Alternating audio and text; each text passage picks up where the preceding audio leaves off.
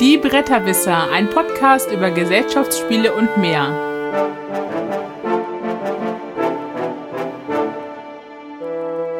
www.bretterwisser.de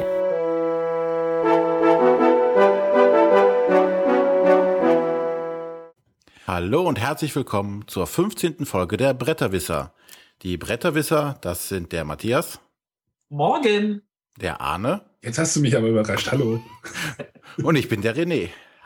Nächstes Mal kannst du ja bei dir anfangen. Ich wollte schon mit Hallo reinschreien. Nach 15 Folgen können wir auch mal ein bisschen variieren. Wir können ja auch mal den Moderator austauschen. So. Oh. Das ist so. Also variieren im Sinne von, wie war das bei Blues Brothers? Was spielt ihr hier denn für Musik? Ja, beides. Country und Western. genau. Den habe ich neulich erst geguckt, den Film. Der war gut. So. Willkommen Ja, zu den Filmwissern, ein Podcast über Filme. Nein, wir sind die Bretterwisser und wollen uns über Brettspiele unterhalten. Unser heutiges Ach so, Thema. dann muss ich jetzt gehen. ja. Tschüss. Also du kannst doch beim Gehen reden. Aber unser heutiges Hauptthema handelt von großen gegen kleine Spiele. Aber bevor wir da mit dem Ich Hauptthema beginnen, redet mir der Arne, äh, der Matthias immer rein. La, la, la, la, la. Beginnen wir direkt mal mit unserer Spielerunde. Da darf der Arne wieder beginnen. Ach, so viel Variationen doch nicht. Ne? Aber ich äh, beginne heute mal den blutigen Reigen, der vielleicht dann noch weiter sich fortsetzen wird. Ich möchte über Blood Bowl Team Manager, das Kartenspiel, reden. Äh, ich muss gestehen, dass ich das Spiel jetzt erst ein, zweimal gespielt habe, aber äh, es hat uns dennoch gut gefallen. Es ist ein, ein Spin-off von diesem Blood Bowl Miniaturenspiel, aber dann in dem Spiel sind gar keine Miniaturen enthalten. Es ist in einer, wenn wir jetzt über Spieleschachtel nachher oder Spielegrößen reden wollen, in einer in der kleinen Fantasy Flight Box quasi. Also nicht in der großen, es ist halt so ein mittel, mittelgroßes Spiel, sage ich mal, was in Deutschland über Heidelberger rausgekommen ist. In dem Spiel spielt ihr äh, einen Manager von einem Blood Bowl-Team. Also ihr spielt entweder die Menschen, die Zwerge, die Elfen, äh, die Orks, Chaos, Skaven. Ich glaube, das sind die ganzen Teams. Und ihr versucht halt mit dem Ausspielen von Karten ähm, Spiele zu gewinnen. Diese Spiele liegen in der Mitte aus. Pro Spielerzahl, glaube ich, so viele Spiele wie Spieler dabei sind. Und dort legt ihr dann Spieler hin oder legt ihr Spieler an, die halt eine bestimmte Sternwertung haben. Und wer am Ende die meisten Sterne auf seiner Seite des Spiels hat, bekommt dann halt ein, eine Grundwertung und die Bonuswertung, wenn man die meisten hat. Wenn man der Zweite ist, bekommt man nur eine, die Grundwertung quasi. Da gibt es dann halt, äh, man kann sich neue Spieler holen, man kriegt Fans. Also Ziel des Spiels ist einfach, die meisten Fans am Ende des Spiels zu gewinnen. Und äh, ich möchte jetzt auch nicht so viel in die Regeln reingehen, weil das ja doch ein bisschen langweilig ist, aber ähm, ich hatte, als ich das gekauft habe, hatte ich ein bisschen Probleme mit, ähm, weil ich die meisten Spiele ja mit meiner Freundin spiele, dass die das Thema irgendwie so ein bisschen nicht, nicht schön findet, weil es ist halt doch so ein bisschen martialisch und äh, ähm, ja, mit, mit ein bisschen sehr stark Fantasy oder weiß ich, Power Fantasy oder wie man das nennt. Aber sie hat dann halt irgendwie, als wir gespielt haben, immer das Elfenteam genommen, was halt sehr auf Passen des Balls irgendwie ausgelegt ist. Und ich hatte dann halt die Orks genommen, die halt immer auf das Tackeln des Gegners irgendwie spezialisiert sind. Das, also diese ganzen Teams sind halt sehr thematisch. Äh, oder die Chaos-Leute spielen halt immer mit ganz vielen äh, Betrugsmarkern, die halt Boni bringen können, aber auch irgendwie in die Hose gehen können. Also da kommt halt so ein Risikoelement rein und äh, ja, und es hat das doch sehr viel Spaß gemacht. Ich musste beim Spielen so ein bisschen, so ein bisschen immer an Smash-Up denken, weil das ja auch bei Smash-Up hat man auch Karten in der Mitte liegen, so diese Basen, wo man halt auch Karten anlegt. Und wer dann am Ende die meisten Punkte da dran hat, kriegt dann halt diese Basis und die Punkte. Also das, das fand ich irgendwie schon so ein bisschen ähnlich. Und äh, aber wer halt sowas cool findet und äh, es ist auch halt Deckbau ein bisschen drin, deswegen hat mich das Spiel auch so ein bisschen angesprochen. Also es ist nicht stark Deck, starker Deckbau, aber halt so ein bisschen. Man kann sich halt irgendwie so Starspieler besorgen, später äh, da halt was auch von auswählen. Also man kann dann halt zwei einmal nicht auswählen und tut den einen mit sein, in sein Deck und die sind dann halt stärker als die regulären Startspieler. Starspieler und Startspieler, ja, das ist ja. Äh, ist von Jay Little oder Jason Little und hat mir sehr gefallen und äh, ich glaube, ich werde mir die Erweiterung auch noch besorgen. Da gibt es mir neue Teams. Ja.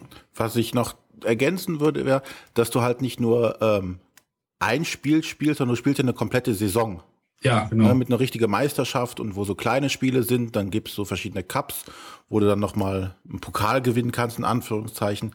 Also so thematisch ist wirklich ganz nah an dem äh, Miniaturen Blood Bowl. Wie gesagt, das, das kenne ich nicht. Also ich habe nicht so mit Miniaturen spielen, aber ich, ich, ich ähm, fand halt den Deckbau. Also bei Deckbau hat es bei mir wieder Kling, also so Klingen gemacht. Oh ja, guckst mal rein. Und wirklich, dass die Teams so schön unterschiedlich sind. Oh ja, hm, also die Zwerge sind zum Beispiel fast gar nicht zu tackeln und äh, ja. Die Skarfen spielen, glaube ich, immer ein bisschen fies, glaube ich, oder irgendwie sowas. Also, Also ich muss ganz ehrlich sagen, ich meine, ich habe das Spiel auch schon ewig bei mir im Regal stehen. Ich müsste es mal spielen. Ähm, ich habe das damals das, das Brettspiel mit großer Begeisterung gespielt und bei dem Kartenspiel sehe ich immer nur, wie der liebe Antoine Bautzer twittert, wie sehr er das Spiel doch total genial findet. Von da aus gesehen müsste ich es vielleicht mal wirklich spielen. Aber das ist ein reines Zwei-Personen-Spiel, nicht wahr? nein, zwei bis vier. Echt? Mhm. Ja. Oh, dann könnte ich vielleicht tatsächlich meine Spielgruppe dazu überreden. Mach das mal. Also zu viert würde ich es auch mal gern spielen. Und so viert Ja. klappt's auch ganz gut. Natürlich ist die Downtime länger, aber funktioniert Das- trotzdem. Das Ja, man denkt, man denkt halt, es ist ein Zweispielerspiel, weil es halt nur, weil die Karten, weil man die Karten mal so in so eine Bahn halt anlegt und äh, aber du kannst da halt das auch mit Vieren spielen. Das funktioniert. Naja, ich denke das vor allem, weil das Brettspiel halt ein reines Zwei-Personen-Spiel war. Ja, wie gesagt, da habe ich keinen, keinen Bezug. Ich habe es immer nur von Freunden gehört, die sich da irgendwelche Teams gebaut haben und irgendwelche, irgendwelche Zwerge mit dem Ball geworfen haben oder irgendwie so. Nee, geworfen hast du die kleinen Skavens. Ach ja, dann waren es die, was weiß ich. Hat mir gut gefallen. Äh, ich habe den Kauf jetzt nicht bereut. Das ist doch schön.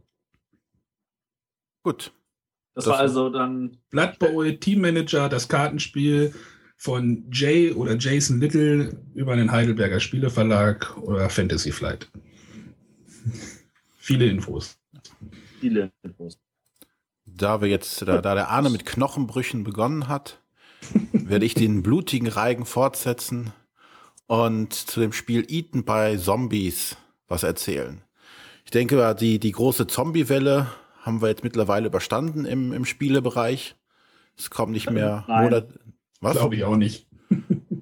Aber es ist doch schon weniger geworden. Nein. Okay. Nein. Wir sind mittendrin so. Okay. Aber wir leben alle Sie noch. kommen immer wieder. Das ist eine Zombie-Kalypse. Sie kommen immer wieder. Ähm, ja, es ist äh, ein Zombie-Spiel mit auch einem Deckbaumechanismus. Das wird den Arne wieder freuen. Ist aus dem Jahr 2011 von äh, Mayday Games und der Designer ist Max Holiday. Ähm, ja, ja, es, es reiht sich ein in die vielen Deckbauspiele, die um die Zeit rum entstanden sind. Vor ein paar Sendungen hatte ich auch schon von Nightfall bisschen erzählt. Da war auch das Thema Zombies, Werwölfe und Vampire. Hier geht's rein um Zombies, beziehungsweise man selber spielt einen Überlebenden und versucht eigentlich als letzter zu überleben. Also alle anderen Spieler sollen von den Zombies gefressen werden oder was die auch immer mit einem machen. Und man selber soll versuchen zu überleben. Ähm, dieses Mal geht's halt, äh, oder beziehungsweise es wird ganz klassisch die Deckbaumechanismen gemacht. Man zieht also Karten, spielt diese aus. Man hat hier auch äh, zwei, ich nenne es mal jetzt Ressourcen. Man kann also entweder kämpfen oder man kann fliehen gegen Zombies. Ähm, beide Wege kann man, mit beiden Wegen kann man Zombies besiegen. Wenn man Zombies besiegt, kommen sie ins eigene Deck rein. Wenn man vor Zombies wegläuft, verliert man gegebenenfalls einige Gegenstände, die dann liegen bleiben müssen.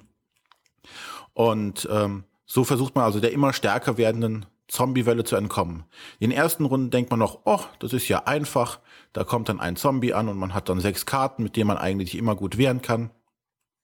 Aber wenn so die ersten Zombies besiegt sind und im eigenen Deck landen, verstopfen sie zum einen das eigene Deck, aber man kann sie auch ausspielen. Also kann also den, den anderen Leuten mehr Zombies in, äh, in den Weg stellen, die die dann wiederum besiegen müssen. Und sobald dieser Punkt dann im Spiel erreicht wird, ist es dann wirklich eine Art Wettrennen, wer überlebt wirklich oder wer hat am, am besten die Zombies äh, besiegt.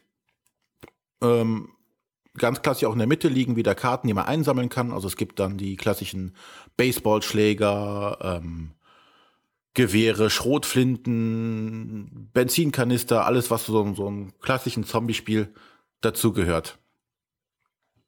Das ähm, eine Besonderheit beim Spiel ist noch, wenn man von den Zombies besiegt wird, wird man selber zum Zombie und macht es den anderen Mitspielern dadurch noch schwerer.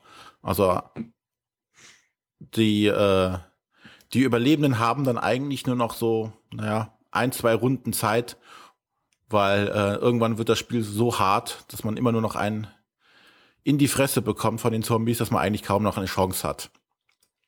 Grafisch das Ganze in einem ja, sehr palpigen Stil gehalten, keine exakten Zeichnungen, aber das ist alles sehr schön.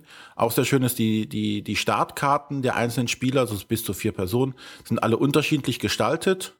Also man kann auswählen zwischen äh, einem äh, Polizisten, zwischen einem Cheerleader, zwischen, äh, glaube ich, einer Hausfrau und äh, irgendeinem, weiß ich nicht, Handlungsreisenden. Und alle haben halt unterschiedliche Startkarten vom Design her. Von den Werten sind sie aber alle gleich. Ähm, es gibt dazu auch schon eine Erweiterung, die dann auch eine rein, also als, alleine, als alleiniges Zwei-Personen-Spiel gespielt werden kann oder halt mit dem Grundspiel kombiniert werden kann. Sagen muss man einfach, man muss halt Zombie-Spiele mögen generell, um an dem Spiel überhaupt Spaß zu finden. Na, da bist du mir der Richtige für. Ja. Mir hat's halt Spaß gemacht. Ja, also ich, ich habe gerade mal geguckt irgendwie. Es schaut ja wirklich sehr cool gezeichnet aus. So ein bisschen comic-mäßig, bisschen trash. Also ich, und ich habe, also ist Schachtel wirklich die Munitionsbox? Ja. Das wäre jetzt auch noch die nächste, also wie gesagt, vom, von der Aufmachung, vom Design her sehr schön. Und als Schachtel, wenn wir ja noch zu kleinen und großen Spielen gleich kommen, ist halt wirklich eine relativ kleine Schachtel mit einem ungewöhnlichen Format, die halt wirklich aussieht wie so eine kleine Munitionskiste. Sieht okay. irgendwie witzig aus. Ja. Sind ja so Kleinigkeiten, die dann auch im Kopf bleiben. Genau, definitiv. Ja, auch die ganze Grafik, auch die, die, die Trenner, die dabei sind, ähm, beschreiben zum Beispiel nochmal die ganzen Regeln auf den Karten. Da muss man also nicht immer im, im Regelbuch irgendwo blättern. Oh ja, das ist toll. Das habe ich mir bei meinem Dominion zum Beispiel auch gebastelt. Ja, da steht also noch eine kurze Erklärung drauf. Ähm, ist jetzt nicht das, das, das Hammerspiel, aber und wie gesagt, für, für Nicht-Zombie-Freunde wird es bestimmt nicht sein weil es auch unheimlich hart ist. Also man hat eigentlich kaum eine Chance, wirklich zu überleben oder das Spiel zu schaffen. Das ist so ein kooperativen Sieg, den es auch im Spiel geben kann, aber den ich noch nie erlebt habe. Und wenn man sich so im, in den Foren umhört, auch die wenigsten Leute jemals gesehen haben. Ist halt einfach hart, aber als nettes kleines kleiner Filler für 20 bis 30 Minuten definitiv zu empfehlen. Cool. Das war Eaten by Zombies von Max Holiday aus dem Mayday Games Verlag. Jeder sollte mehr Holiday haben. Ne? Oh. Aber dann darf jetzt der Matthias ran. Ja, der Matthias, der hat gerade gedacht, wo du so wieder von Zombies geredet hast, dass du vielleicht irgendwann mal auch Dead Panic spielen solltest. Aber da werde ich jetzt nicht näher drauf eingehen, weil das habe ich schon mal in meinem Blog irgendwas zugeschrieben. Da darfst du nachlesen. Ähm, Darfst du dann vorstellen, wenn du wieder mal auf den Zombie-Trip bist? Also, ähm, ja, also beim nächsten Mal. Ne? Okay, ich schau mal. Aber wir müssen ja Variationen reinbringen. Genau. Nächstes Mal rede ich über die kleinen Krabbelkäfer. Das sind auch Zombies. Zombie-Krabbelkäfer. Zombie-Käfer. Ähm, genau. Ja, jetzt wird es noch blutiger. Jetzt wird es auch richtig. Ähm, ja, nee, da, jetzt fließt noch nicht mal Schweiß. Ähm, ich wollte reden über die Baumeister, das Mittelalter. Ähm, der Name klingt so, als äh, würde es einen weiteren Teil geben, wo es vielleicht um die Zukunft geht oder um die Steinzeit oder so. Ähm, da bin ich mir jetzt unsicher, ob die Franzosen einfach nur Spaß mit diesem Spiel haben. Das ist von Frédéric Henry, äh, erschienen bei äh, Bombix in so einer schönen Blechtin, wie Arne sie liebt. Oh ja. Äh, Bombix bringt, glaube ich, aber auch alles in diesen Blechtins raus, die man so fürchterlich schlecht stapeln kann. Ähm, genau, äh, das Spiel, auf die, das bin ich nur aufmerksam gewonnen, geworden, weil äh, als ich in Cannes war, hat es irgendwie den Preis der Jury äh, gewonnen. Die haben da ja auch so verschiedene Kategorien und der Preis der Jury ist noch so der große Sonderpreis. Also die haben auch ein Kinderspiel und ein äh, ein Rotköppel und ein Kennerspiel und dann haben sie halt noch als vierten Preis so, äh, die wir noch einen Sonderpreis. Ähm, in dem Spiel geht es darum, dass äh, wir versuchen halt irgendwelche Gebäude zu bauen und versuchen uns irgendwelche Arbeiter anzulachen. Ähm, da liegen halt Gebäude und Arbeiter liegen halt offen aus. Man sieht auch, wenn man was nimmt, was dann als nächstes nachkommt, aber man darf halt vom Stapel selber nicht nehmen, sondern nur von der Auslage. Ähm, die meisten Gebäude brauchen halt irgendwelche Baustoffe. Da gibt es vier verschiedene von. Und äh, die meisten Arbeiter produzieren halt diese Baustoffe. Also das ist von 0 bis 5 für jeden Baustoff. Ähm, und wenn man dran ist, hat man halt drei Aktionen und man kann von der Aktion entweder ein Gebäude nehmen oder einen Arbeiter nehmen oder einen Arbeiter zu einem Gebäude schicken, damit er dort arbeitet oder sich einfach auch nur Geld nehmen, weil Geld braucht man auch. Ähm, jedes Mal, wenn man einen Arbeiter zu einem Gebäude schickt, kostet das einen Geld. Ähm, und wenn man mehr als einen Arbeiter hinschickt, kostet das auch noch zusätzliche Aktionen. wenn man das Gebäude aber fertig gebaut hat, also wenn die Arbeiter, die am Gebäude sind, genug produzieren, wie von dem Gebäude verlangt wird, dann gehen die Gebäude, äh, Arbeiter alle zurück in den eigenen Vorrat, sodass man sie für die nächsten Gebäude einsetzen kann. Ähm, und das Gebäude wird umgedreht und man kriegt halt Geld ausgeschüttet, bevorzugt mehr, als man ausgegeben hat für die Arbeiter. Und man kriegt Siegpunkte. Und sobald ein Spieler 17 Siegpunkte hat, wird das Runde noch eingeläutet. Ähm, der größte Kniff ist definitiv die Tatsache, dass man halt die Arbeiter wieder zurückkriegt. Das heißt, man ist sehr, sehr picky äh, in dem, was man als Arbeiter sich holt, ähm, weil auf der einen Seite man kann halt versuchen, diese Strategie zu fahren. Ich nehme halt äh, die Arbeiter, die möglichst viel von allem bieten, selbst wenn ich jetzt nicht alles brauche. Und äh, die kosten mich dann vielleicht fünf einzusetzen, aber ich brauche dann vielleicht auch nur zwei Arbeiter. Oder es gibt welche, die man sagt, ich, die konzentrieren sich halt immer auf einen Bereich die sind dann billiger in der Einsetzung und dann kann ich im Notfall die Arbeiter auf verschiedene Gebäude verteilen äh, und äh, spare so Geld. Und der andere coole Faktor ist die, dass man, dass es meistens nicht bei diesen drei Aktionen bleiben muss. Äh, man kann nämlich für fünf Geld kann man sich nämlich noch eine zusätzliche Aktion kaufen und das beliebe ich oft. Also wenn ich ja noch 20 Geld habe, kann ich sagen, hier, ich gebe mal alle 20 aus und dann habe ich vier Aktionen mehr, dann habe ich sieben Aktionen. Ähm, das lohnt sich nur, wenn man wirklich damit irgendwie sagen kann, hier, ich mache jetzt noch schnell das und schnell das und äh, kann damit irgendwas sichern, was die anderen Spieler vielleicht noch äh, brauchen konnten oder was mir sicherstellt, dass ich vielleicht nächste oder übernächste Runde damit irgendwie einen großen Punktesprung mache. Ähm, was noch witzig ist, es gibt Gebäude, wenn die fertig sind, dann äh, geben die kein Geld, sondern dann verwandeln die sich in Maschinen äh, und die agieren dann wie Arbeiter. Also man, sie sind halt Siegpunkte wert und man kann sie halt also als Arbeiter an andere äh, Gebäude ansetzen und die kosten im Einsatz halt dafür aber auch kein Geld. Ähm, das war jetzt so im Grunde der Überblick über Baumster.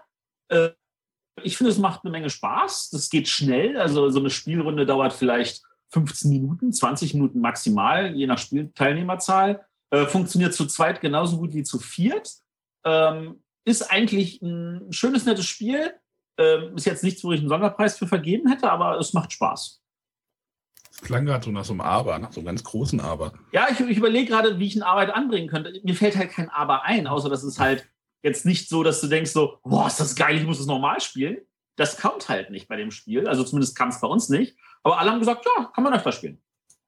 Wie sieht das mit der Interaktion untereinander aus? Das klang jetzt mehr so solistisch. Also die, die, ja, das ist sehr, sehr solistisch. Also das ist auch wieder so ein Multiplayer-Solitär. Deswegen ist es vielleicht auch zu zweit wirklich angenehmer, äh, weil die Interaktion beruft darauf, was nehme ich denn aus der Auslage weg. Und ja. inwieweit habe ich das richtig eingeschätzt, weil vielleicht gibt ja einer noch mal fünf aus, um sich eine zusätzliche Aktion zu nehmen. Also das, das, das muss man halt im Auge haben. Ähm, aber wenn man die richtigen Karten bekommt, dann kann man auch sagen, ist mir alles völlig egal, was ihr da macht. Ich nehme die vier Gebäude da und dann habe ich schon meine 17 Punkte und guckt mal nach, dass ihr schneller seid. Mhm. Ähm, das ist eigentlich alles. Aber ich sehe, dass man, ich sehe dem, bei dem Spiel auch Möglichkeiten für Erweiterungspotenzial. Ja, wenn Sie ja schon Middle Ages nennen. Ja, wobei es gibt, also ich glaube, in, in Frankreich gibt es auch ein paar Promokarten. Also da hat ja auch irgendwie der, der, der Mr. Fahl von Trick Track Frankreich, der hat ja, wurde auf irgendeiner Karte verewigt und solche Sachen. Ähm, ist das, der das, Spiel ist, das Spiel ist übrigens komplett äh, sprachneutral, bis auf die Anleitung. Ich habe mir das halt in Frankreich dann auch gleich mitgenommen und ähm, äh, da die Karten ja, also das Einzige, was da irgendwie auf Französisch drauf ist, ist der Name von den Arbeitern beziehungsweise von den Gebäuden. Aber das ist sowas von Pustekuchen, das ist zum Spielen egal. Und ich habe halt auf Boardgame Geek eine englische Anleitung gefunden und die hat völlig ausgereicht. Schön. Hoffentlich machen sie es in Deutschland auch in der Metalldose. ähm, ja, gute Frage. Das, Also ist- High, das High Alarm ist ja auch in einer Metalldose gekommen. Ja, genau. Ich meine, High Alarm ist ja auch Bombix in Frankreich. Also Ja. von da aus gesehen könnte Asmodee das auch in einer schönen Schachtel. Also wie gesagt, es ist kein schlechtes Spiel. Es ist jetzt nicht der Überreißer. Wenn ich die Wahl habe zwischen Baumeister und zum Beispiel Splendor, würde ich Splendor mal vorziehen. Ähm, aber so als Aufwärmer zu gucken, äh, wir sind hier schon mal zu zweit, wir warten noch auf irgendwie die anderen beiden, bis die kommen, äh, ist das ein super Spiel. Wie ist die äh, Familientauglichkeit? Das klingt ja eher nach einem leichten Spiel. Das ist definitiv familientauglich. Mhm. Also das ist äh, sowas von rote Kategorie. Äh, das kann man auch, äh, dadurch, dass es wirklich nur Symbole vergleichen ist, das können auch schon Siebenjährige problemlos spielen. Ja. Dann wäre das ja auch so für sowas eine Alternative. Auf jeden Fall.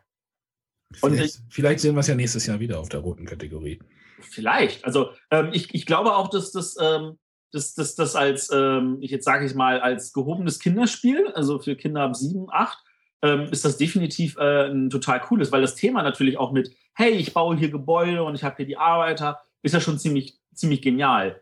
Ähm, ich kann mir halt vorstellen, also ähm, dass je nachdem, wie erfahren die Kinder sind, da könnten die Erwachsenen vielleicht davonlaufen, äh, wenn es jetzt an den strategischen Punkt geht, so, äh, es lohnt sich eher, den Arbeiter zu nehmen als den und ich jetzt nehme ich keine Arbeiter mehr, weil die Arbeiter, die ich habe, reichen völlig, um noch die Gebäude zu nehmen. Aber äh, das ist, das hat man im Notfall auch mit anderen Leuten, die zu dämlich sind, irgendwelche Spiele zu erkennen. Gut. Ja. Also, das war jetzt die ja eher ein, Baumeister, das war das jetzt ja Mittelalter. eher. Achso, ja, Entschuldigung. Genau, Baumeister, Mittelalter, Frederic Henri mit Grafiken von Sabrina Miramont, erschienen bei Bombix und wird in Deutschland wohl von Asmodee kommen. Stimmt, da steht der Grafiker auch noch mit vorne drauf. Naja, die Franzosen packen den Grafiker auch vorne drauf. Das war jetzt ja eher ein kleines Spiel. Äh, das war jetzt eher ein ja, kleines Spiel. Also das, das hat mich da gekostet, glaube ich, 12 Euro. Ich wollte jetzt gerade überleiten. Ja, genau. Ach Mensch, du bist Ah, ja super. Ja. Und ich bin zu dämlich, das zu ergreifen. Ja, ja, ja. Aber nichts anderes machen würde den ganzen Tag. ja immer, Überzuleiten. Ja. solange ihr es mich nicht übel leitet, ähm, ja. Oh, Aber kommen wir jetzt halt zum Hauptthema. Und das war ja, wie schon gesagt, große Spiele gegen kleine Spiele. Und als erstes wollen wir natürlich mal festlegen, was sind große Spiele oder was sind kleine Spiele. Und da gibt's ja verschiedene Kategorisierungsmöglichkeiten. Nicht wahr, Arne? Ja, also wir hatten heute, ich gucke gerade auf unsere Liste, heute hatten wir ja drei Spiele vorgestellt, die ja eher alle in einer kleinen Schachtel vorgekommen sind. Also über die Schachtelgröße könnte man die Spiele definieren. Also das Baumeister ist in einer kleinen Box, das Blood Bowl ist jetzt in so einer mittelgroßen und das Zombies war, hattest du gesagt, war ja auch in so einer kleinen Box. Also Ja. es gibt halt die kleinen Boxen, die fangen halt bei Karten Schachteln an, wo wir nachher nochmal drauf kommen. Und das geht dann bis zu den großen Fantasy Flight, äh, ich glaube, Coffin-Boxen, Coffin-Dings, also Sargschachteln, die ja wirklich diese Form haben. Äh, ich weiß gar nicht, ob sie aktuell noch gibt. Da noch. Ich glaube nicht mehr. Also von Fantasy Flight nicht mehr, aber ich hatte zum Beispiel das Dark Darker Darkest, war auch in einer riesigen Schachtel, die glaube ich, weiß ich nicht, doppelt oder vierfache von der normalen. Ja, mittlerweile haben ja irgendwie die meisten Spieler sich irgendwelche Regalsysteme zugelegt, wo halt diese großen Schachteln dann gar nicht mit reinpassen. Sondern meistens dann oben drauf landen. Ja, ja. Sprichst du da aus Erfahrung oder was? ähm, also es ist ja ein bisschen schon. Also ich meine, wir haben, ich, ich gebe ja zu, die meisten haben ja dieses wundervolle, ich erinnere mich, als Trick, dieser Artikel war, dass dieses eine Regalsystem da irgendwie äh, abgeschafft wird oder beziehungsweise ersetzt wird durch irgendwelche Expedit.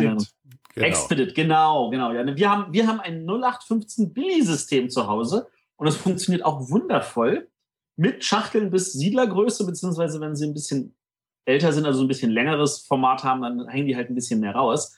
Aber diese großen Dinger, die stehen bei uns oben auf den Regalen. Und jetzt Ja. muss man sich halt vorstellen, wir haben vier, vier Meter Zimmerdeckenhöhe. Wir haben Regale von zwei Metern, da ist noch ein Aufsatz drauf auf zwei Meter. 40.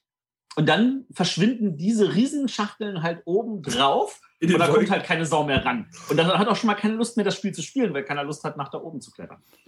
Und wenn ich mich recht erinnere, du warst jetzt, wenn man sagen ein Riese warst du jetzt nicht, ne? Ein Riese unter den Zwergen. Ja. Das sagst du jetzt noch bloß, weil ich auf dem Gruppenfoto wie euer kleiner Sohn aber herkomme, wenn ich einen Bart hätte. Ja.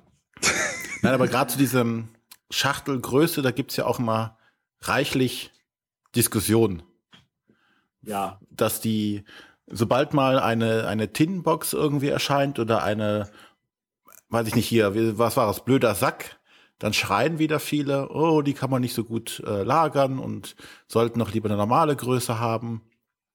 Ja, den Spielern ist tatsächlich, also ich meine, da, da, da gibt es tatsächlich also dann, wenn wir jetzt gerade von Sonderformen auch reden, also ich habe jetzt auch gerade eben über die Blechbüchse ein bisschen geschimpft. Quarriors oder was? Es ist, es, da sind halt verschiedene Gruppen. Also ich meine, wenn der reine Spieler ist, der, der eh ein paar hundert oder noch mehr Spiele zu Hause hat, der will das natürlich schön lagern. Das soll schön zu Hause ausschauen. Während der normale 0815-Mensch, der vielleicht zehn Spiele zu Hause hat, der sagt, oh, das sieht aber schick aus. Ja. Und für die ist das dann auch so, da ist natürlich Zielgruppe, ha, mein Gott, dem können wir das verkaufen, weil der kommt da auch ran. Also den, der, der, der kauft das vielleicht nur, weil die Schachtel schön ausschaut. Also ich finde Quarriors ist ja auch in der Metallbox ganz Die toll. habe ich, die hab ich, die hab ich entsorgt mit der Erweiterung. ja, und genau, die haben ja eine Erweiterung rausgebracht, wo das Spiel in eine normale Schachtel reinkommt. Und das möchte ich eigentlich gar nicht. Ja, aber das, das Tolle ist, dass du endlich das Zeug sinnvoll lagern kannst und darauf zugreifen kannst. Ja, gerade wenn du öfter spielst, ist das der Hammer. Och. Och, Ich finde ja. Diese Diskussion über die Schachtel auch immer sehr amüsant. Also Du hast ich- genug Lagerraum, ja? Du hast einen. Also zum einen müssen sie so, die meisten Spiele stehen sowieso nicht offen bei uns rum. Die stehen in irgendwelchen Ecken oder Schränken drin versteckt. Und Ja. nur die, die, die gut aussehenden Spiele werden hier präsentiert. Also ich muss jetzt nicht, wie es bei vielen Videorezensionen ja der Fall ist, hier mein Spielregal allen Besuchern präsentieren. Sondern Ja, immer nur will eine man nicht so ein Auswahl. bisschen, will man nicht so ein bisschen repräsentieren? Ja, aber dann, dann kommt halt mal so eine, so eine außergewöhnliche Box. Dann kommt halt mal so ein, so ein Quarriors-Würfel irgendwo hin, der schick aussieht oder eine Box mit einem schönen Cover wird entsprechend platziert. Aber halt nicht alles. Also da muss ich ja sagen, also bei uns sind das ja auch alles in diesen offenen Schränken. Das hat den Vorteil, dass wenn man dann zum Spieleabend, den wir ja ab und zu haben, da sitzt und sagt, was wollen wir denn spielen? Wir wollen heute mal nichts Neues auf den Tisch packen, sondern wir wollen auch nichts irgendwas, was wir aktuelles haben. Was gibt's denn alles? Dann kann man einfach aufstehen, sich die ganzen Spieleregale mal durchgucken. Man sieht irgendwas, wo man sagt, ey, darauf habe ich mal wieder Bock. Also das ist auch an der Stelle einfach äh, ein einfacheres System zu gucken, was gibt's denn in der Auswahl? Und ich muss nicht auf irgendeine Excel-Liste zugreifen. Ich wollte gerade sagen, René hat bestimmt eine Excel-Liste auf seinem iPad. Ich habe kein iPad. Ach, du hast kein iPad. Auf deinem iPhone. Auch nicht. Ich habe keine Excel-Liste. Aber Gibt's Excel überhaupt fürs iPad? Mittlerweile schon. mittlerweile schon. Aber wir schweifen ab. Ja, wir schweifen ab. Genau. Ähm, ich ich habe ich, äh, hab mich mal hingesetzt und habe überlegt, was, woran macht wir denn ein großes beziehungsweise kleines Spiel fest? Ähm, weil diese Diskussion ist ja bei uns jetzt auch vor allem deswegen aufgekauft, äh, aufgekommen, weil letztes Jahr mit Hanabi jetzt ein kleines, in Anführungszeichen, Spiel gewonnen hat. Und die Diskussion dieses Jahr, äh, beziehungsweise auch letztes Jahr natürlich, bevor es auf Deutsch rauskam, um Love Letter war, was ja auch ein kleines Spiel ist. Ja, ich glaube, aber dieses Jahr ist die, ist die Diskussion auch noch. äh, Wegen Love. Letter natürlich. Äh, Quicks war auch ein kleines Spiel und die Jury hat sich ja hingestellt, hat gesagt, also die Größe des Spiels ist für uns nicht ein, entscheidend. Und jetzt haben wir uns überlegt, was gibt's denn für Elemente, an denen man festmachen kann, ob ein Spiel ein großes oder kleines Spiel ist. Und wir haben uns da einfach mal ähm, vier Bereiche rausgesucht. Wir werden jetzt nicht alle im Detail besprechen. Ähm, das erste ist halt die Schachtel. Ähm, so ein, so ein, so ein Love Letter ist halt eine wirklich kleine Schachtel im Vergleich zu so einem normalen Siedler von Katan. Obwohl die deutsche Version ja doch ein bisschen aufgeblasen ist im Gegensatz zu der amerikanischen. Ja, die, die deutsche ist sogar, glaube ich, also vom, vom Volumen her, glaube ich, viermal so groß wie die amerikanische. Ja. Ähm, dann haben wir äh, sowas wie Material. Da steckt Lafler jetzt natürlich nochmal richtig rein mit gerade mal 16 Karten und ein paar Marken. Aber wir können auch Quicks nehmen, wo ähm, vier, äh, se nee, sechs Würfel und äh, ein Block drin ist. ähm, was ja auch nicht wirklich viel Material ist. Ähm, da haben wir den Preis. Äh, es ist halt ein Unterschied, ob ich für ein Spiel halt nur irgendwie fünf oder acht oder zehn Euro bezahle oder wie bei manch anderen großen Spielen 30, 40 oder wie wir vorhin erwähnt hatten, 70 Euro. Ähm, und dann gibt es die Spiellänge. Also es gibt ja Spiele, die sind in fünf Minuten, zehn Minuten, 15 Minuten gespielt und es gibt Spiele, die sind halt abendfüllend. Aber ist das für dich ein kleines Spiel oder ein kurzes Spiel? Ja, das ist, ähm, das ist für mich auch ein kleines Spiel. Also ein Okay. Spiel, das schnell gespielt ist, ist für mich ein kleines Spiel. Und ähm, das sind natürlich Sachen, wo Leute sagen, ähm, wenn man alle vier Sachen zusammenkommt, dann ist es ein kleines Spiel. Und wenn keins von den vier Sachen erfüllt ist, dann ist es auch kein kleines Spiel. Ähm, aber wie ich finde, ist manchmal äh, ein kleines Spiel reicht es, wenn eins von diesen Sachen erf erfüllt ist. Also bei Du mir hast ist eine kleine Schachtel, warte mal, du hast eine kleine Schachtel mit wenig Material. Das Spiel kostet aber 40 Euro und es ist kurz zu spielen. Dann ist es also für manche Leute ein großes Spiel. Hm, Ja, doch, ja. Würde ich. Auf jeden Fall ist es ein Spiel, wo jeder schimpfen würde, dass bei der kleinen Schachtel und dem kleinen Material das Spiel 40 Ja, das war jetzt ein extremes Beispiel. Um Aber das ist kein unrealistisches Beispiel. Da Ja. liegen vielleicht irgendwelche handgezimmerten, weiß ich nicht, Würfel drin, die aus irgendwelchem Marmor irgendwie vergossen sind oder so. Weißt du, da- das kann es ja sein, aufgrund des Materials. Es ist wirklich wenig Material, aber es ist seltenes und teures Material und handgearbeitet und deswegen kostet es so viel. Ja, zum Beispiel ein Quicks Deluxe mit Marmorwürfeln. Dann würde ich es nicht als kleines Spiel bezeichnen, das stimmt wohl. Also ich wäre dann auch so einer. Wenn eine Sache äh, nicht zutrifft, dann würde ich eher sagen, es ist kein kleines Spiel mehr. Auch wenn es sich, wie gesagt, dabei nur um eine Deluxe-Variante eines Spiels handeln würde. Quicks Deluxe war jetzt ein ganz schlechtes Beispiel, weil ich von der Version gar nicht, also von der Quicks Deluxe Version nicht so viel halte. Nein, aber, jetzt halt, halt wie gesagt, sagen wir mal Quicks mit wirklich also Love. Letter mit Love Letter mit A4 Karten. Das ist ja schon wieder groß. Ja, ist es denn Hey, habe ich gesehen in Cannes. Echt? Ich, ja, habe ich auch sogar, glaube ich, ein Foto von getwittert. Die haben, die haben von dem, wo ich dann noch gesagt habe, es gibt noch größere Kartenversionen als die von Pegasus, weil die haben ja schon größere Karten genommen, damit sich die große Schachtel auch irgendwie rechtfertigt. Ähm, die haben dort wirklich, äh, kann die lieben ja wirklich große Spiele. Die haben da das Tokaido aufgebaut auf einem Tisch. Das, war, das Spielbrett war knapp 3,50 Meter lang. ähm, und die haben wirklich Love Letter mit Karten gespielt, die waren groß wie A4. Ist es dann noch ein kleines Spiel? Hm, weiß ich nicht. Das wird, da wird es schwierig, weil das ja nur so eine. Ja, Äh, anders kann ich es nicht formulieren, ja. ja, ja, ja. Da müsste ich jetzt noch mal länger drüber nachdenken, glaube ich. Also Aber für mich gefühlt ist meistens wirklich die, die, die Größe, also die Schachtelgröße meistens entscheidend. Weniger zum Beispiel der Preis oder die Spiellänge. Die Spiellänge ist nicht, also ich glaube, bei mir ist die Spiellänge auch noch entscheidend. Also ich, ich habe jetzt einfach mal mich auch hingesetzt, ich habe ein paar Beispiele rausgesucht ähm, für Spiele, die äh, irgendwie immer nur wenigstens eins von diesen äh, Elementen erfüllen. Also meistens erfüllen sie ja mehrere Sachen.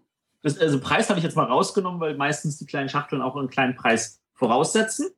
Ähm, und da habe ich also wenig Material, hatten wir erwähnt, Love Letter oder Quicks.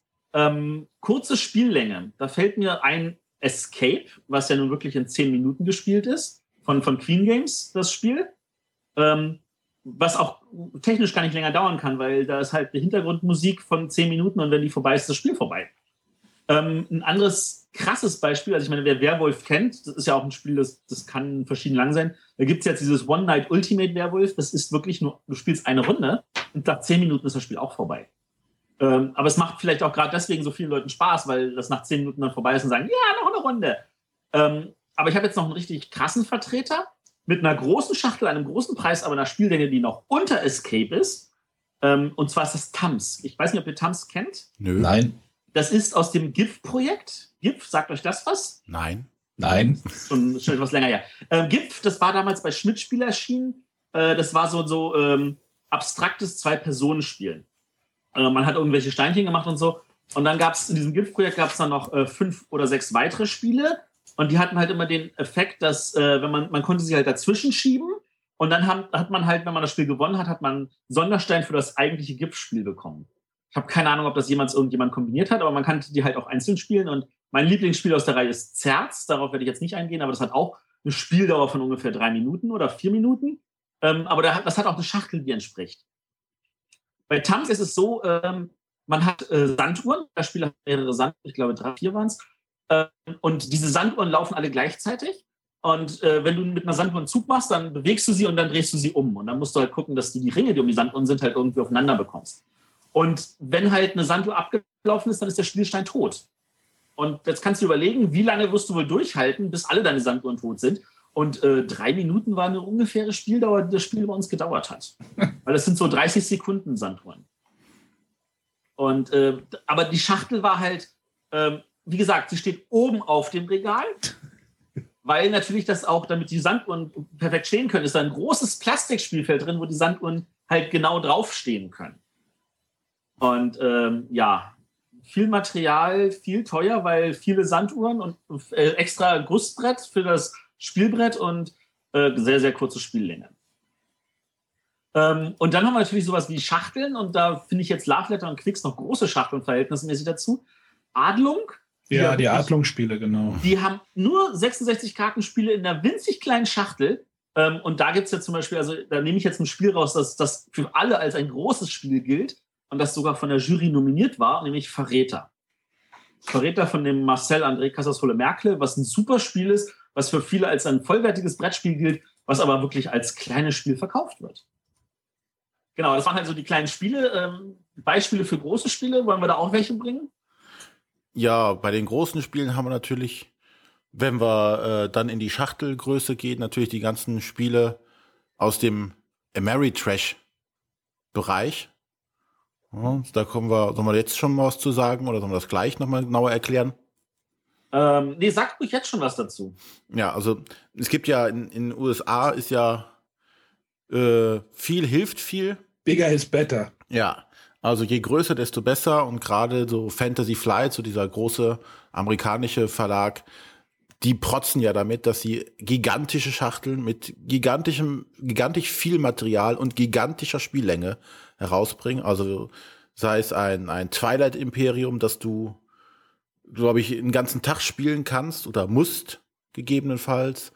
Oder äh, ein, was haben wir noch, Arkham Horror, das mit 20.000 verschiedenen Karten daherkommt. Oder, ähm, wie heißt es hier, Willen des Wahnsinns, was mit einer Tritzelliarde Plastikfigürchen daherkommt, die über das Spielfeld geschoben werden müssen. Also das sind so diese, diese Brecher, die gerade in Amerika rauskommen und da dieser Ameritrash-Begriff auch herkommt. Also Ameritrash steht dann für ja, American Style Board Games. Das ist kein feststehender Begriff. Wie zum Beispiel, ja, also Eurogames ist ja schon mehr oder minder feststehen, was das zu bedeuten hat. Bei Mary Trash geht es wirklich um diese American Style Games, also viel Schachtel, sehr viel themenbezogen. Gerade so die zum Beispiel, was hatten Eaton bei Zombies oder äh, das Blood Bowl Team Manager, wo die die Interaktion zwischen den Spielern sehr hoch geschrieben ist, also auch der der Kampf unter den Spielern. Ja, das gerne mit Kampfelementen, ja. Genau, ne? also sehr viel Konfliktpotenzial bieten diese Spiele und die haben halt wirklich meistens diese übergroßen Boxen oder sehr großen Boxen, prall gefüllten Boxen und auch eine entsprechende Spiellänge und dann den entsprechenden Preis natürlich auch. Es gibt das aber auch einen deutscher Verlag, der große Schachteln macht. Ja, weil amerikanischen Markt bedienen wollen. Ja, genau. Also ich denke gerade an dieses, äh, an, an Queen Games und das Amerigo. Das hatte ja auch eine riesengroße Schachtel. Also, Wobei Amerigo noch wenigstens einen Inhalt hat. Gefühl, gefühlt riesen, also für, für deutsche oder für die normalen Verhältnisse, sage ich mal. Also. Ja, aber da, wie gesagt, da verzeihe ich es Ihnen, weil da, da ist ja dieser große Turm drin und so und das muss ja alles sinnvoll verpackt werden. Ähm, das sehe ich halt schlimmer halt zum Beispiel bei diesem Dark Darker Darkest. Ja. Also das ist definitiv so, da ist ja vielleicht wirklich die Boxgröße sollte als Verkaufsargument wahrscheinlich irgendwie dienen.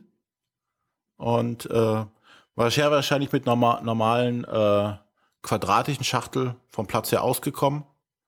Aber wie gesagt, viel hilft viel. Also große Schachtel, großes Spiel. War, glaube ich, da die, die Intention dahinter. Und die ja. äh, erweitert oder die, die, ich hatte das ja bei Kickstarter schon gemacht und die Kickstarter-Goodies, die es dazu gab, kam in exakt derselben Schachtel nochmal dazu. Also man hat zwei von diesen Schachteln jetzt hier rumstehen. Eine in der normalen Färbung und eine in so einer giftgrünen Färbung. Und die eine hätte gereicht für alles. Genau. Es hätte alles in eine gepackt, äh, gepasst oder in ja, zwei normal große Schachtel. Das hat doch bestimmt produktionstechnische Gründe. Die machen dann einmal die normale Auflage und dann packen sie einfach das Kickstarter-Zeug einfach dazu. Also ja, die Füllhöhe ist technisch bedingt, ich weiß. Nein, aber ich denke schon, dass es bewusst so gewählt wurde. Diese Größe der Box. Ja, weil halt, halt auch in diesem umkämpften Zombie-Markt ja auch man da auffallen muss, sage ich mal. Also wenn man dieses, wie Zombie-Side hat, hat auch so eine große Schachtel oder eine größere Schachtel auf jeden Fall. Und da muss man wahrscheinlich einfach ein bisschen im Regal auch wahrscheinlich auffallen und äh, da die Ellbogen ausfahren vielleicht. Ähm, das war tatsächlich damals auch äh, wirklich immer das Problem, dass also jeder Quadratmeter Regalfläche heiß umkämpft war. Ähm, ich glaube aber, dass also das in Amerika ist, Quadrat, ist, ist Ladenfläche halt immer noch günstig, sage ich jetzt mal. Also da ist das kein Problem zu sagen, hier, ich will noch mehr größer in der Fläche rankommen, deswegen kann ich große Schachteln machen und deswegen wird es in Amerika auch immer noch so gemacht. Wenn in Deutschland der Handel sagt, wir möchten lieber mehr Spiele auf derselben Fläche unterbringen und deswegen möchten wir kleinere Schachteln. Ja, wo wird denn das entschieden, äh, welche Schachtelgröße man nimmt? Also ab wann sagt denn der Verlag, ich möchte so eine Schachtel haben? Äh also meistens ist es so, dass jeder Verlag ja so seine Standardschachtelgrößen hat. Mhm. Ähm, Amigo zum Beispiel hat vor ein paar Jahren, ich weiß jetzt gar nicht, ob das drei, vier, fünf Jahren war, haben sie ja umgestellt, dass ihre großen Spiele in einer verhältnismäßig kleinen Schachtel sind. Ähm, äh, die Schachtelgröße, dir jetzt vorstellen, die von Lemminge. Ja, die habe ich mir gerade angeguckt. Genau, das ist, das ist jetzt inzwischen die große Schachtel bei Amigo. Mhm. Und da, da haben sie halt also auch ein äh, Heimlich und Co. in diese Schachtelgröße gebracht und ein Elfenland und äh, all die anderen Klassiker, äh, die sind jetzt einfach in dieser Schachtel, weil das die Schachtel ist, die sie im Handel am besten Ah, stimmt, diese Elfenland-Schachtel war aber auch ein, ein, mir ein Graus, also die alte meine ich. Die alte war halt noch das standardalte Format. Inzwischen, also der, der Handel hier ist halt auch pickiger geworden. Weiß ich nicht aus welchen Gründen. Ähm, in Amerika ist es natürlich auch so, die können natürlich dann auch sagen, hey, hier großes Spiel, großer Sargdeckel, wie er vorhin gesagt hat. Ähm, und da komme ich jetzt mal auf einen schönen deutschen Begriff, nämlich das Seehofer-Prinzip. Ich weiß nicht, ob ihr das kennt, ob ihr wisst, woher das kommt. Nein. Das ist damals in den 90ern gewesen, als der liebe Seehofer, Horst Seehofer aus Bayern, als der unter Kohl Gesundheitsminister war. Und da hat er nämlich eingeführt, diese ähm, Zuzahlung in den ähm, Apotheken nach Packungsgröße. Apotheken. Genau, genau und zwar nach Verpackungsgröße. Da geht es gar nicht darum, wie viel drin ist, sondern ja. je größer die Schachtel ist, desto mehr musst du zuzahlen. Und nach diesem Prinzip haben viele Verlage auch ihre Schachteln gemacht. Wenn die Schachtel größer ist, kann ich dafür auch mehr Pinke Pinke verlangen. Ja. Und das ist halt so, hm, ja. Und wie gesagt, also gerade in Amerika, da mag das noch funktionieren. Und hey, ich packe noch ein paar große Plastikfiguren rein, damit die Schachtel nicht so leer ausschaut. Und dann gibt es halt Verlage, wo sie sagen, naja, wir wollen das halt in einer bestimmten Zielgruppe präsentieren und im Notfall wird halt ein großes Inlay reingetan ohne dass ich jetzt noch ein Spiel erwähnen möchte, wo das passiert, weil das wären einfach zu viele. ähm, aber das ist halt so, so die Problematik, die einem dabei entgegenkommen kann.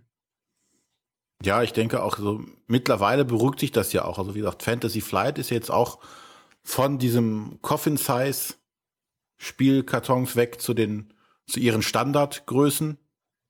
Da sind jetzt eigentlich mittlerweile alle Spiele haben, passen in dieselbe Box rein. Da Wobei ich da glaube, da war auch Druck von Europäern, also die gesagt haben, wir lieben eure Spiele, aber wenn wir sie hier im europäischen Markt verkaufen wollen, müssen die einfach mal eine andere Schachtelgröße haben. In Europa fahren die Leute kleinere Autos, die müssen das Spiel noch im Kofferraum kriegen. Ne? genau. Man muss es auch mit einem Smart transportieren können. ja, wie gesagt, da sind sie eigentlich alle ja etwas ruhiger geworden und bringen ja eher eine äh, außergewöhnliche Schachtel. Also nicht mehr so die riesigen, sondern die Form ist vielleicht eher äh, ausschlaggebend oder die, die Gestaltung, um damit aufzufallen. Ja, so eine Concordia-Schachtel, ich sag's ja. Ja. Ja, ach so, der Gestaltung ja nochmal. Ja, wobei das ist halt die Standardgröße von diesem Verlag. Der hat alle seine Schachteln. Ja, trotzdem. Also, ja. Wir wollen jetzt aber mal nicht die ganze Zeit über Schachtelgrößen reden, sondern wir haben ja noch äh, andere mal nochmal vorwärts bringen im Podcast hier. Ähm, Über die Spiellänge? Ja. Spiellänge schmeiße ich jetzt noch mal in den Raum. Ja, mach das mal. Ich schmeiß mal Spiellänge in den Raum. Also, wir hatten ja gesagt, kleine Spiele, äh, kurze Spiele, also Escape, One Night Ultimate Werewolf. Es gibt auch Spiele, die halt länger sind. Und da möchte Matthias noch mal was zu sagen, weil ich kenne das Spiel nicht. Also ich kenne das Spiel schon, aber äh, meinst du jetzt Macher? Ja, ich meine jetzt die Macher. alle, alle, die Macher nicht kennen, äh, das ist ein wunderbares Spiel, das ähm, ich glaube, das war nur im Vertrieb von äh, Hans im Glück, das war von Mosquito Verlag.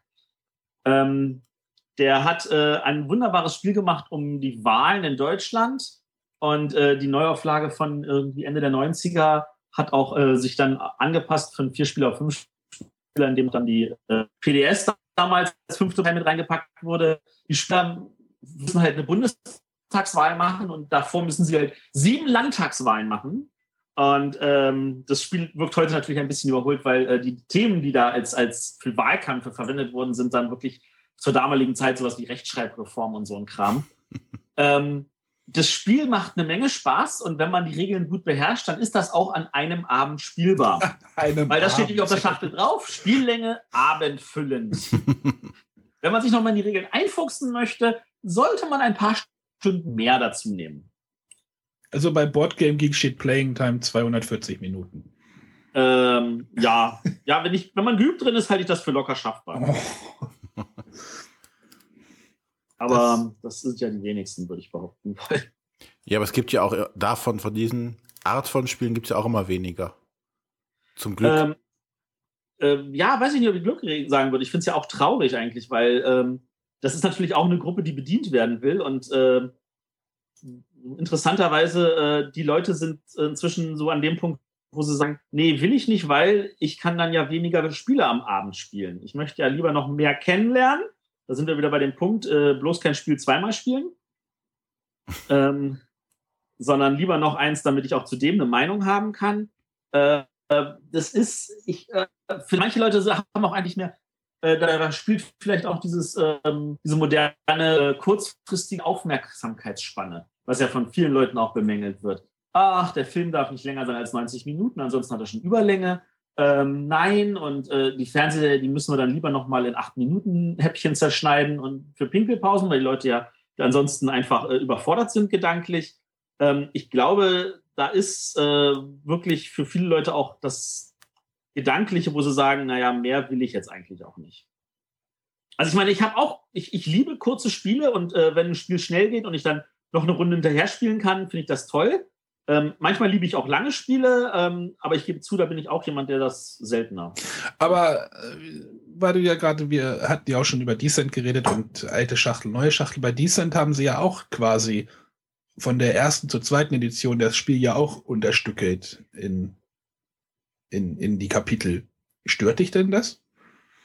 Also du spielst es ja wirklich viel, hab, hast du jetzt ja auch schon erzählt. Viel, ja. Ich habe das jetzt, glaube ich, in den letzten fünf Monaten ähm, irgendwie 30, 40 Runden gespielt oder sowas. Und äh, wir sind noch lange nicht so weit, dass wir das äh, abgehakt haben oder irgendwie aussortieren wollen würden. Ähm, bei der neuen Version wurde ja immer positiv äh, angemerkt, dass die Kapitel oder dass die Szenarien jetzt irgendwie in 90 Minuten zu spielen sind. Vorher war das ja halt so eine Vier-Stunden-Geschichte wahrscheinlich auch.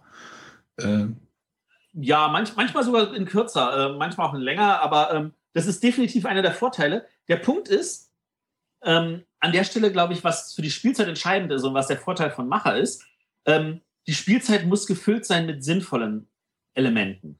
Also wenn ein Spiel halt vier Stunden dauert und ich bin die ganze Zeit dabei, strategisch wichtige Entscheidungen zu machen und die Zeit verfliegt wie im Fluge, dann stören mich diese vier Stunden auch nicht. Mhm. Und äh, bei dem alten Decent war das für mich so, ja, ich würfle, ich laufe, ich kloppe und bin durch. Und das hat halt vier Stunden gedauert. Das hat mich genervt. Äh, bei dem neuen Decent ist es halt so, wir, wir sitzen mehr, äh, also die meiste Spielzeit vergeht darauf, welche taktischen Entscheidungen treffen wir jetzt. Und ja, da ist zwar auch Würfeln dabei, aber wir haben auch Abende gehabt, wo wir äh, 70% X gewürfelt haben auf dem Angriffswürfel. Das ist dieser blaue. Das heißt, ein Angriff ist fehlgeschlagen. Und trotzdem haben wir das Szenario gewonnen, weil es halt der, der Würfel halt nicht spielentscheidend ist. Und wenn man an dem Punkt ist und das bei diesem Spieler kennt dann, und, und es deswegen auch alleine mag, dann sieht man einfach auch, also diese 90 Minuten oder 120 oder wie lange wir manchmal an einem, an einem Szenario sitzen, äh, das geht einfach schnell und da, da stört uns das auch nicht, dass es so lange dauert. Ja, und du hast bei Decent natürlich den Vorteil, du kannst mehrere Partien hintereinander spielen und trotzdem ist es ja eine Kampagne. Ja, das ja. stimmt schon, ja. Du kannst ja. halt stückeln. Du musst halt nicht den ganzen Abend ein Spiel machen, sondern kannst sagen, okay, wir machen jetzt hier die 90 Minuten ein Szenario und dann machen wir was anderes und nächstes Mal setzen wir die Kampagne fort und spielen die nächsten 90 Minuten davon. Während du so bei so einem, die Macher halt an einem Stück das machen musst. Du kannst nicht sagen, oh, jetzt machen wir mal Pause, packen wir mal ein, spielen nächste Woche weiter. Das geht halt nicht.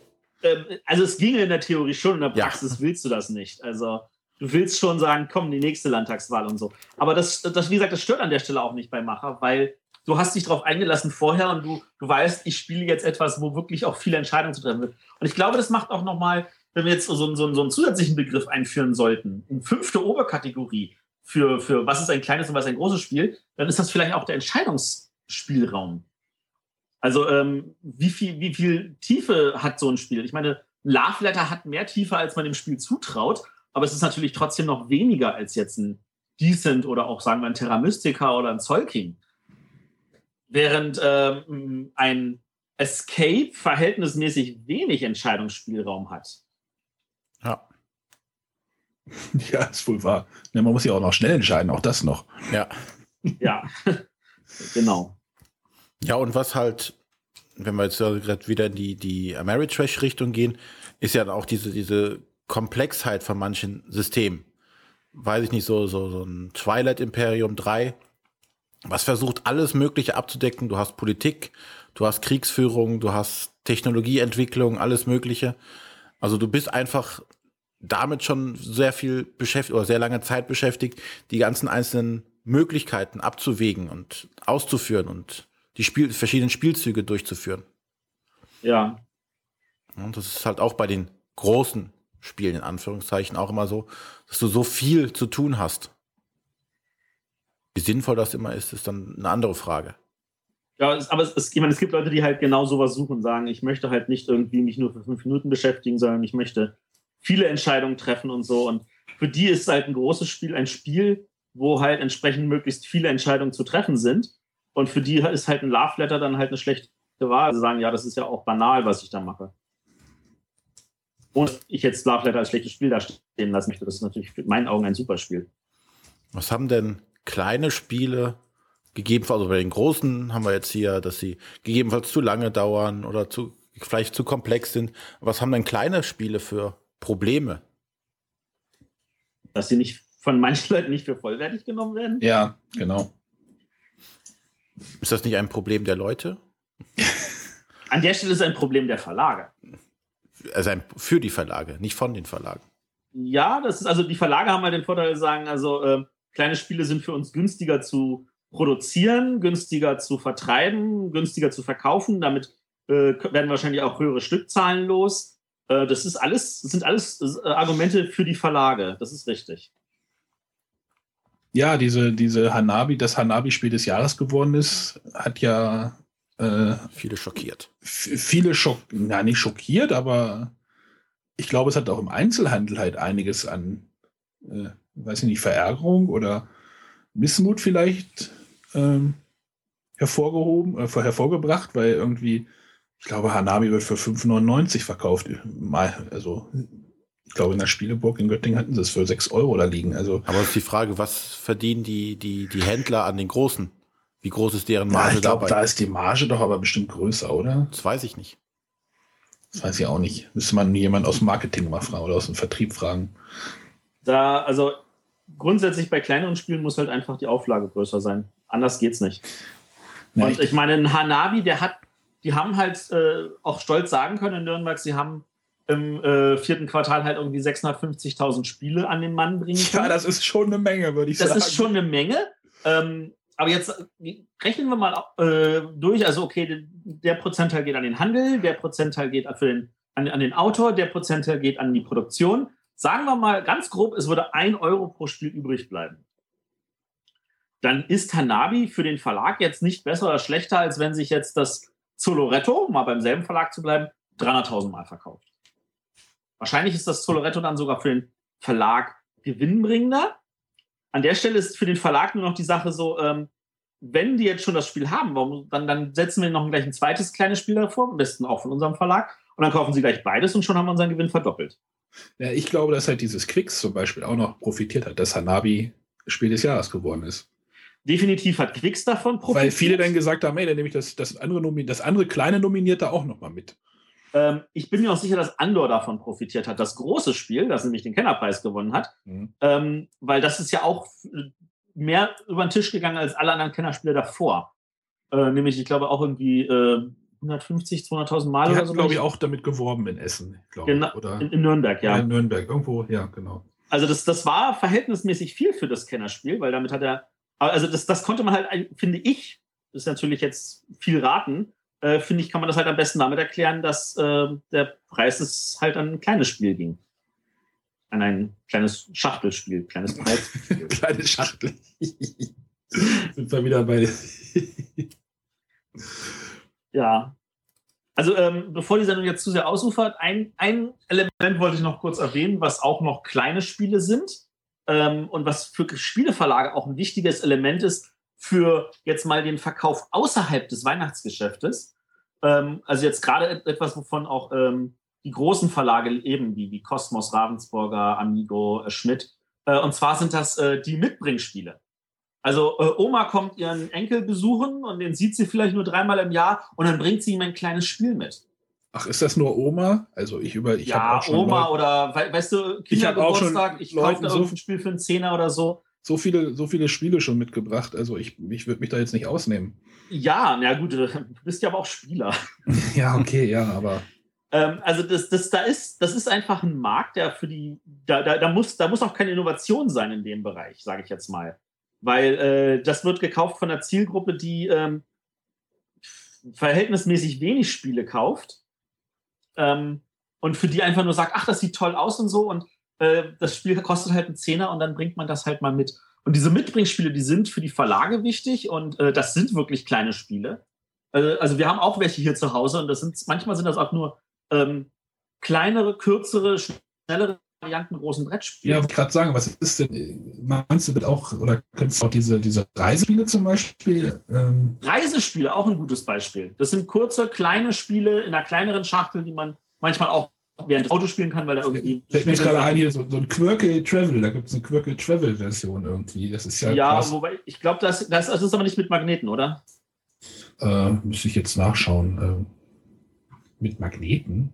Ja, weil also es gibt ja auch, nur- dass es mit das- Magneten ist, damit das äh, während der Fahrt dann halt nicht irgendwie wegrutscht oder so im Auto. Nee, ich glaube, das sind einfach nur kleine Steine in einer, in einer, in einer transportablen Tasche. Auch gut. Alles, was spielt, ist gut. Alles, genau. Ob es im Auto oder im Flugzeug. Und dann Quirkel im Flugzeug auspacken. Ich habe auch schon einige Sachen im Flugzeug gespielt. Meistens kleine Kartenspiele, aber Gab es nicht auch ein Spiel, was in einer Bombe, als Bombe verpackt war? Ja, Ich glaube, das kommt nicht so gut im Flugzeug. es ist ja auch kein Reisespiel, glaube ich, gewesen. Also was- das einzige Spiel mit Bombe, das mir einfällt, ist äh, das Tic-Tac-Bum. Das ist auch ein cooles Spiel. Ja, ich, Genau. Boom, boom, boom gab es auch noch, aber egal. Ist abgeschliffen. Wir sollten uns mal so ein Codewort dafür überlegen, wenn wir abschweifen. Äh, ja. Gut. Also von meiner Seite aus, finde ich, haben wir da eigentlich. Ja, ich habe mir ist ja gerade noch was eingefallen, äh, was ich noch Oh, oh. in den Ablauf geschrieben habe. Also um ganz jetzt nochmal abzu.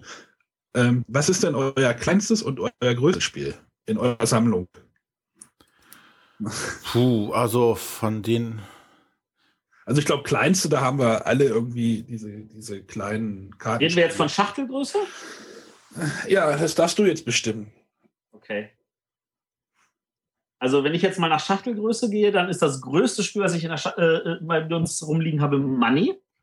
Von, ich glaube, das war Sala Games. Ein Spiel, das ich niemandem gönnen möchte. Es ist ein dämliches, Monopoly-mäßiges Würfel. Ich laufe mal ums Brettspiel mit äh, Mensch, ärger dich nicht Komponenten. Warum ist es denn noch bei dir?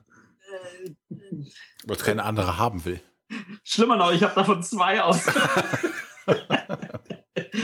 äh, ich muss zugeben, ich müsste bei Gelegenheit vielleicht tatsächlich mal versuchen zu verkaufen. Man, ich schmeiße ja sowas nicht weg. Also, und äh, Sachen zu verkaufen ist ja auch immer eine Mühe. Und ähm, also, das ist auf jeden Fall Du bringst Spiel, nach Göttingen, ich verkaufe dir. das ist von den Ausmaßen her größer als eins von diesen Fantasy Flight Spielen. Es ist nur Okay. dünner.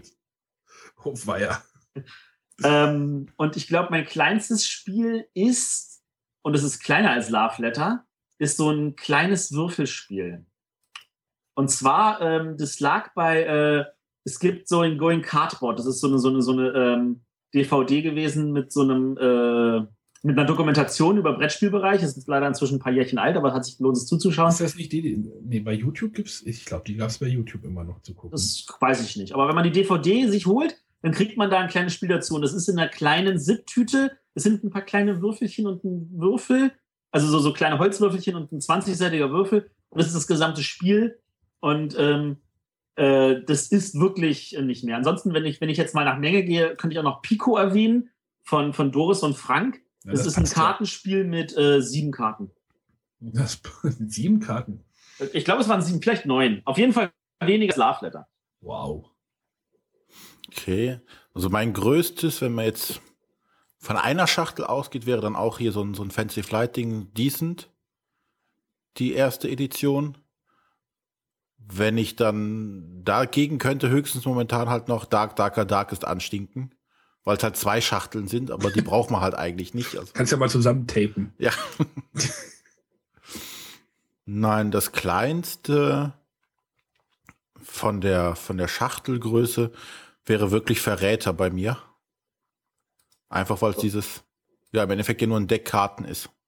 Gibt's das noch? Kann man das eigentlich noch kaufen? Das gibt's noch. Ihr macht mich gerade ganz heiß darauf. Du hast, hast du noch nie Verräter gespielt? Nein. Verräter. Ey, das, ist jetzt, das ist jetzt aber wirklich Auftrag. Also, das musst du nachholen. Ja. Musst du Blood Boy spielen. Ja, das, ist- oh, es liegt ja hier schon rum eine Weile lang. Ja, da haben sie ja mit Ach und Krach noch geschafft, irgendwie so eine Anleitung reinzupressen in die Schachtel mit. Das wird immer sehr schwierig beim Einpacken. Oh, ja. Ja. Neue Schachtel. Kannst du ja in der, du kannst dir ja, du kannst ja Verräter in deine überflüssige Dark Darker Darkness Schachtel reinlegen. Dann Das ist doch was. Ich du habe auch ein Mitbringspiel. Ich überlege gerade, so eine große Dark Darker Dark Schachtel könnte man füllen mit den ganzen sinnlosen Inlays. Vor allem mit den Inlays, die man wegschmeißen muss, weil sonst das Spiel nicht reinpasst. Ja. Ja, ja. bei Blood Bowl habe ich das Inlay auch gleich rausnehmen müssen, weil es nicht mehr gepasst hat nach dem Auspöppeln. Könnte man die ganzen sinnlosen Fantasy Flight Inlays reinlegen. Genau. Von bei, allen Spielen. Bei Decent, ich weiß auch gar nicht, wie man das, also bei Decent, also ich kann ja auch noch mal, also ich hatte bis vor ein paar Wochen Decent, die zweite Edition, die ist jetzt äh, im Brett, äh, im Podcast, im Gewandert. Podcast, an, Podcast ein neues Zuhause gefunden. Ähm, das war eigentlich mein, mein größtes. Ansonsten bewege ich mich doch eher, glaube ich, im kleineren Spielebereich. Ich habe links auf meinen Spielestapel geguckt, da stand irgendwie mal Spielezeit irgendwie mal äh, für 45 bis 60 Minuten und weiter hinaus ging es dann auch nicht. äh, und bei den kleinen Spielen, ach, das sind so viele kleine Kartenspiele und also diese Amigo-Spiele, die oder diese Schmidt-Spiele, die hat ja, glaube ich, auch fast jeder zu Hause. Also da möchte ich jetzt auch keins jetzt irgendwie hervorheben. Ja. Die, die, die kauft man auch einfach mal so. Die kosten dann halt unter 10 Euro. Und äh, ich finde auch für jede Karte, für jede Schachtelgröße gibt es so eine Schmerzgrenze. Also bei diesen kleinen Spielen würde ich nicht mehr wie 10 Euro zahlen. Für diese mittelgroßen Schachteln wird es über 20 Euro schwierig. Und bei Ja. den großen, bei den großen, ich sag mal, Kosmos-Boxen wird es über 30 Euro. Für mich, also für mich persönlich schwierig. Also das, den Kauf dann halt zu rechtfertigen. Wenn ich natürlich dann sowas wie ein Caverna sehe, was dann auch wieder randvoll ist mit Material, dann, aber dann 60 Euro oder was es kostet, äh, Also sagen wir so, ähm, wenn jetzt das Caverna bei Fantasy Flight erschienen wäre mit derselben Menge Material, jetzt 75 kostet oder was? äh, ja, nicht nur das, ich glaube, dann hätte dir ein Coffin Box nicht ausgereicht. Und Also ich meine, das ist viel ja nur mehr wirklich- Plastik. Ja, also das ist ja nun wirklich echt, wirklich gestopft, diese Schachtel. Ich meine, die ist wirklich super groß, aber wirklich voll. Und die haben noch nicht mal ein Inlay. Die haben auf das Inlay ja gleich verzichtet. Die versuchen es nicht mal mit dem Inlay. Nee, das ist ja, das sind ja Kosten. Ihr glaubt nicht, wie teuer so ein Inlay ist, selbst aus Pappe oder Plastik, völlig egal. Es ist unfassbar teuer. Und man macht es ja nur, damit die Schachtel gefüllter ausschaut. Ja. Ja, es gibt ja von Splendor so ein berühmtes Bild, wo jemand dieses Plastik-Inlay rausgenommen hat und alle Spielmaterialien in irgendwie 5 mal 5 Zentimeter reingeschoben hat in der Spielschachtel. Das sind, Aber du musst ja noch nicht mal zu einem Splendor gehen. Du kannst ja auch irgendein normales quadratisches Schachtelspiel nehmen, irgendwie rausnehmen, das Inlay rauspacken und schauen, was dann noch übrig ist. Ich meine, Escape war auch ein anderes Extrembeispiel. Ähm, aber da, da, da würde ich sagen, 80 Prozent der Spiele haben wirklich eine Menge Luft mit drin, wegen dem Inlay. Also bei dem Norderwind finde ich sehr schön, dass die Schiffe aufgebaut in die Schachtel reinpassen. Ja, das ist, das ist, dann ist der, der Platz ja sinnvoll verwendet. Ähm, konkretes Beispiel, was mir jetzt noch einfällt, ist ähm, ähm, Abdipost von Goldsieber, ähm, wo du, da hast du diese typische, ich weiß nicht, alten Goldsieber-Schachteln, ob ihr die kennt, die haben, äh, sind ein bisschen kleiner, ein bisschen höher als diese alten Standardschachteln wie Elfenland oder so. Ja. Und äh, da ist, wenn du es aufmachst, du hast einen kleinen Kartenstapel drin von, ich weiß nicht, 30 Karten in einer kleinen Fantasy Flight Größe, also wirklich, wirklich diese winzig kleinen Karten. ähm, du hast sechs kleine Plastikflugzeuge drin und du hast so ein, so ein, so ein, so ein Schüttel, Schüttelwolke, so mit kleinen Kügelchen. Und das Ganze ist vom Material her nicht mehr als Splendor. Mhm. Und dafür hast du halt diese Riesenschachtel. Schön. Und ein Inlay, das das noch nicht mal schiert. Ja. Alle baff. So, aber lasst uns sagen, hier durch. Es gibt schon Ja. bestimmt Leute, die schimpfen, dass wir über eine Stunde sind. Na, nicht schon wieder, ne? Aber wir können ja abschließend noch sagen, dass die, die Größe der Schachtel nicht aussagt, ob es ein großes oder ein kleines Spiel ist. Ja, dass auch wenn wir viele- viel über Schachtelgrößen geredet haben, Ja, stimme ich aber- dazu. dass es doch viele unterschiedliche Kriterien gibt und jeder das auch anders sieht, was wirklich ein großes Spiel ausmacht. Und damit sind wir jetzt am Ende unserer 15. Folge angelangt und bedanken uns bei allen fürs Zuhören. Wie immer warten wir auf Feedback oder freuen uns auf Feedback. Es gab ja dieses Mal auch schon einiges zur letzten Folge. Das hat uns sehr gefreut. Ähm, Nochmal aufrufen möchten wir alle uns Fragen zuzuschicken, an den, äh, die wir dann an den Carsten Hösser stellen können. Der unser Wer war denn Carsten Hösser nochmal?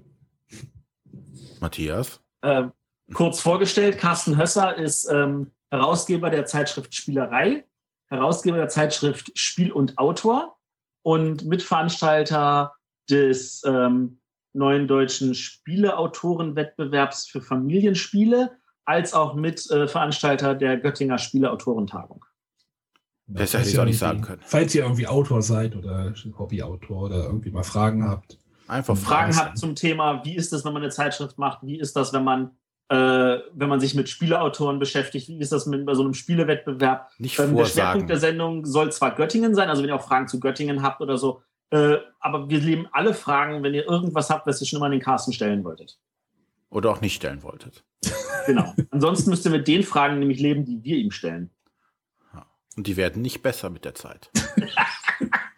Nee, je länger die Sendung ist, desto fürchterlicher werden die. Ja, gut, dass wir nicht abends aufnehmen heute. Ne? Ja. Gut. Genau, also das Thema für nächste Mal, nächste Mal kennt ihr denn auch schon. Ja. Und wir werden, glaube ich, das nächste Mal nochmal über die Nominierten kurz reden. Oh, schon wieder. Ja, ja, das müssen wir kurz anreißen, weil dann stehen die Nominierten nicht fest. Genau. Auch das noch. Dann ist schon mal ein bisschen Druck aus dem Kessel. Ja. Gut, dann hören wir uns in zwei Wochen wieder und sagen an dieser Stelle Tschüss. Tschüssing. Bye, bye.